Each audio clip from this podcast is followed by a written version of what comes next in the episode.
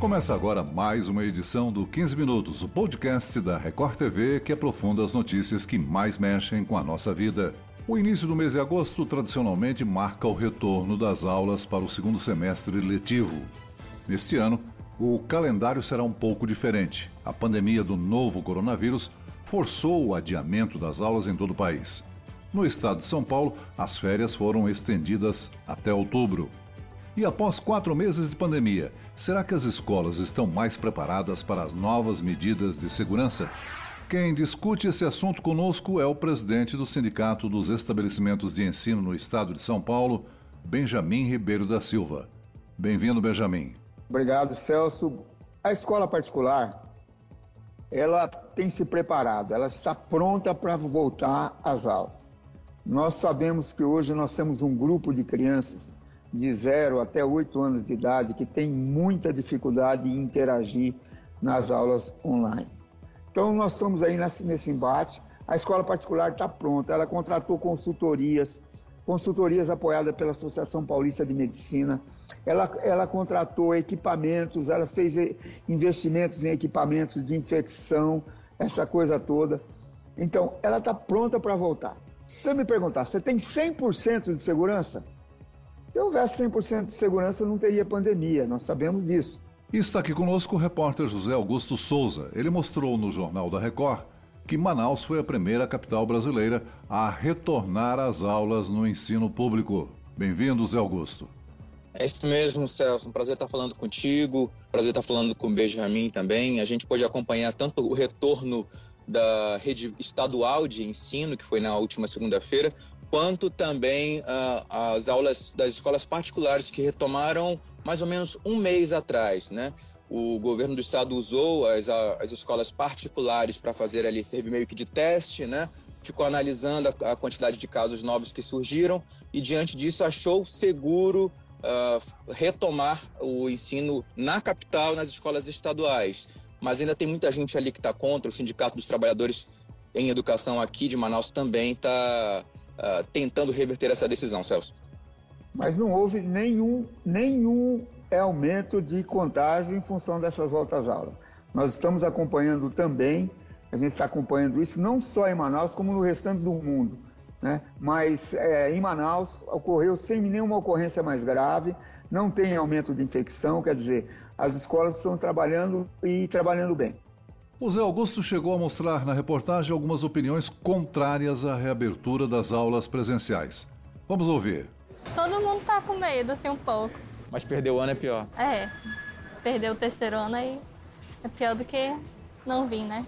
Todas as escolas na semana passada foram devidamente equipadas com os equipamentos de proteção individual e com as adaptações de infraestrutura necessárias à implementação do protocolo, dos protocolos de biossegurança que foram impostos pela Fundação de Vigilância em Saúde.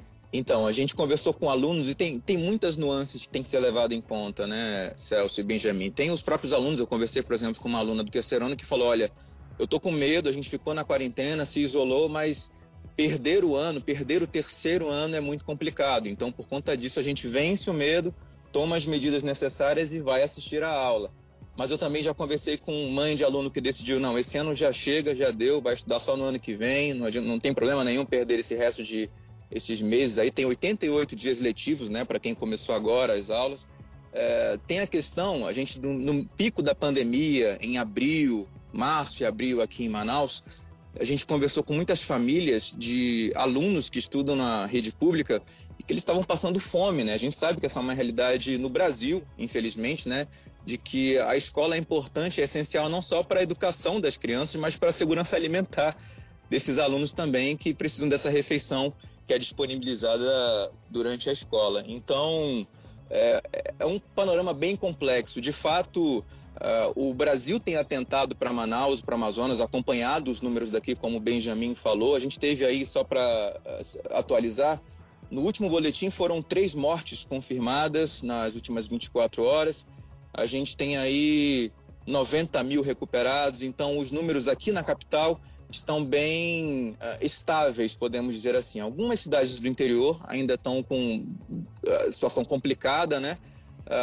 Mas só para a gente ficar bem claro, o que está voltando agora são as escolas estaduais. As municipais, as da prefeitura, ainda estão fazendo um estudo. O que a gente sabe aqui em Manaus também é que, as, de modo geral, a estrutura das escolas municipais é um pouco mais complicada do que as das escolas estaduais.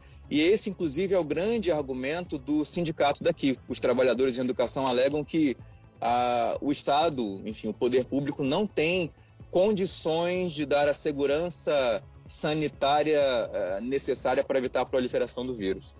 Agora, aí em São Paulo, o retorno ainda não vai acontecer, né, Celso e Benjamin? Estava é, previsto para setembro, foi passado para outubro, mas ainda assim tem uma possibilidade de que as escolas possam ter uma espécie de aula de reforço já no mês que vem, ou seja, antes do retorno oficial das aulas. Eu queria saber do Benjamin justamente sobre esse adiamento das aulas para outubro. Como é que o, que o, sindicato dos estabelecimentos de ensino recebeu essa notícia? O que, é que vocês acham que deve ser feito, Benjamin? É reforço ou acolhimento. A pandemia é um dos legados que a pandemia traz, essa aula online. O aluno, a partir do terceiro, quarto ano, ele interage maravilhosamente bem. A escola privada conseguiu realmente fazer um trabalho fantástico de aula online.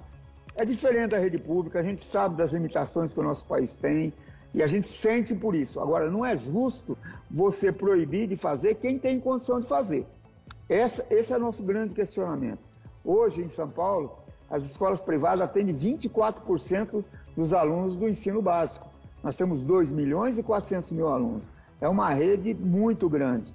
A expectativa é que as aulas voltem no chamado formato híbrido, ou seja, até 35% dos alunos vão à escola para assistir à aula e o resto acompanha de casa, online, no computador.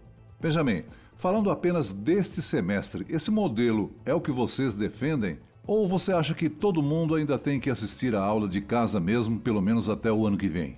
Não, nós, nós insistimos no ensino híbrido. Tem muito aluno que precisa dessa, intera dessa interatividade social. Então a gente defende o ensino híbrido sim. E nós somos preparados para fazer isso. O que eu digo para você é que aula totalmente presencial, enquanto não tivermos a vacina, será impossível. E eu concordo com isso. Você não consegue colocar 30 alunos dentro de uma sala de aula de 40 metros quadrados, quer dizer, você não vai ter o distanciamento necessário. Hoje a escola particular em São Paulo, ela mudou o layout da escola, ela, ela se preparou, está preparada para trabalhar com esses 30% de alunos e até com os 20%, que é do, do Fundamental 2 até o ensino médio. E realmente esses não tem problema nenhum. A aula híbrida para eles, a aula, apesar que não é híbrida ainda, porque está tá totalmente online, né? ela vai muito bem. Então, isso é uma coisa que vem para ficar na educação. E a educação é vanguarda, nós sabemos disso. Todos os paradigmas são quebrados realmente através da educação. Benjamin, eu tenho uma pergunta. É, a gente acompanhou essa semana nas escolas públicas os alunos do ensino médio, né? A volta foi para os alunos do ensino médio. Então a gente acredita que os cuidados tomados ali, de só entrar quem tiver a, a temperatura aferida, lava a mão, é, enfim, o água, sabão ou com gel, manter o distanciamento, seguir essas regras é, de higiene de distanciamento para o pessoal, para os alunos mais velhos, digamos assim, deve ser algo, é, lógico, que mais, mais tranquilo, mais fácil de controlar. Agora, como é que fica para a criançada ali, para o pessoal de creche, ensino fundamental 1, né, que é, é, não deve ser tão, ser tão fácil controlar ou determinar essas regras e acompanhar que isso aconteça. Eu estive em algumas creches também fazendo reportagem e a gente viu ali o que o, o, o as atenções se voltam para o professor, né, para os professores, para quem vai monitorar essas crianças como que faz para a criançada é, se manter segura nesse período quando a gente fala de creche e de ensino fundamental 1, Benjamin? Hoje a criança menor, é, é, é, você sabendo como falar, você sabendo como transmitir a ela, ela transfere muito mais facilmente esse tipo de, de, de, costume do que o maior. Pode ficar tranquilo, a gente tem consciência plena disso. A criança menor, ela, ela, ela atende muito mais o monitor do que o maior entendeu? Então eu não tenho dúvida. O mundo inteiro voltou com as crianças menores. E, e não por acaso, é porque eles realmente são os que mais precisam.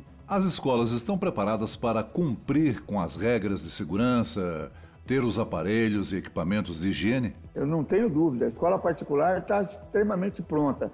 E a gente está dizendo o seguinte: só volta quem realmente tiver com 100% da, das condições sanitárias é, é, totalmente realizadas. É, é, importantíssimo isso, ela tem que voltar nessa condição. A maioria está.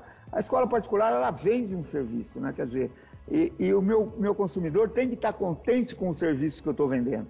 Então, ela precisa estar assim. A escola está se preparando, está preparada e investiu muito para poder voltar a prestar o seu serviço.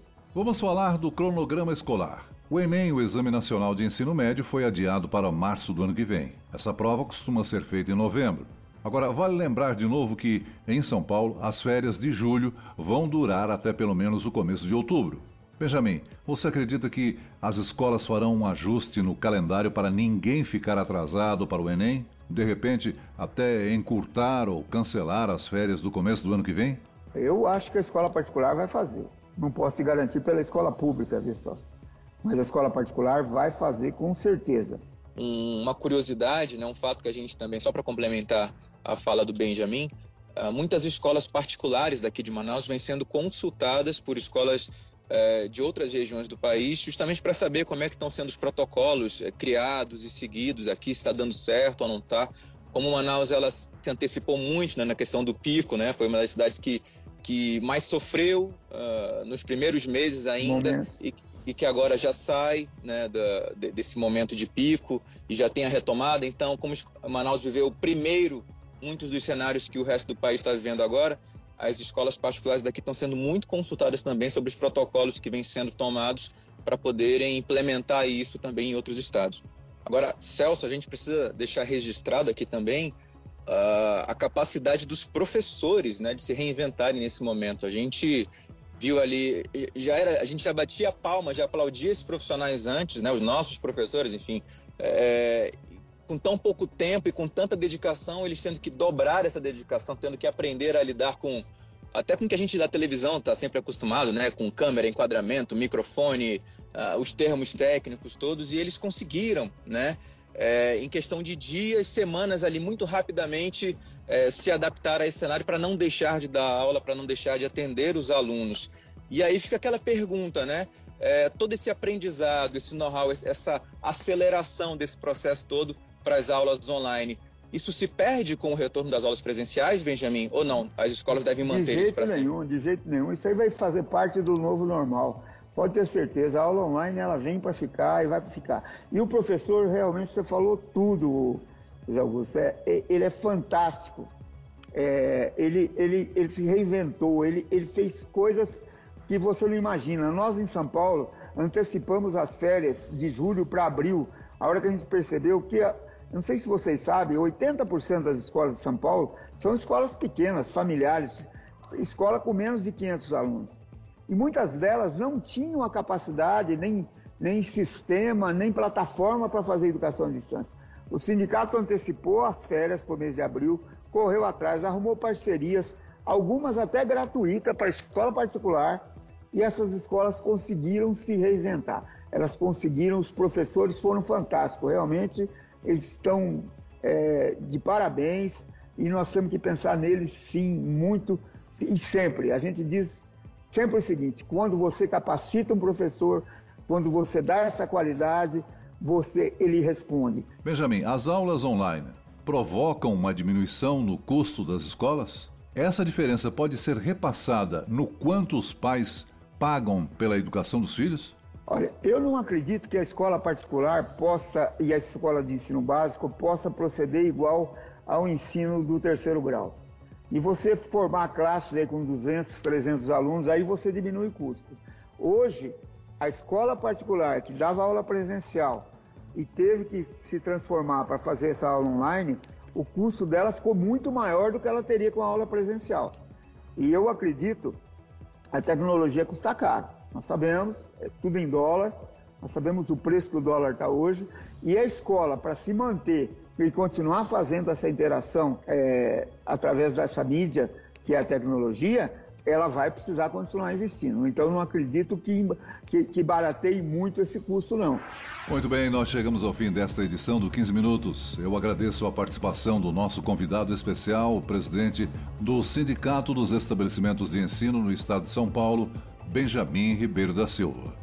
Obrigado, Celso. Obrigado, José Augusto. Foi um prazer falar com vocês. Agradeço também a presença do repórter da Record TV, José Augusto Souza. Eu que agradeço. Obrigado, Celso, Benjamin. Sempre um prazer enorme poder falar sobre educação e sobre outras reportagens aí que são tão é, essenciais para a nossa sociedade. Obrigado. Esse podcast contou com a produção de Homero Augusto e dos estagiários Andresa Tornelli e David Bezerra. Sonoplastia de Pedro Angeli. E eu, Celso Freitas, te aguardo no próximo episódio. Até lá!